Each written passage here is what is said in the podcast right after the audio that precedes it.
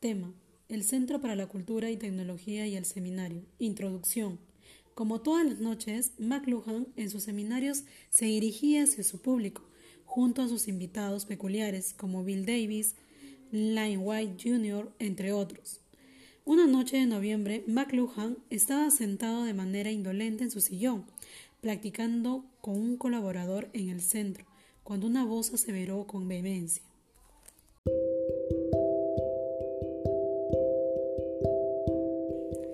Tema: El Centro para la Cultura y Tecnología y el Seminario.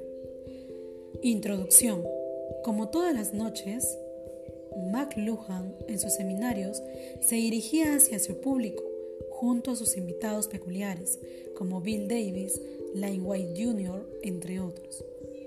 Una noche de noviembre, McLuhan estaba sentado de manera indolente en su sillón, practicando con un colaborador en el centro, cuando una voz aseveró con vehemencia.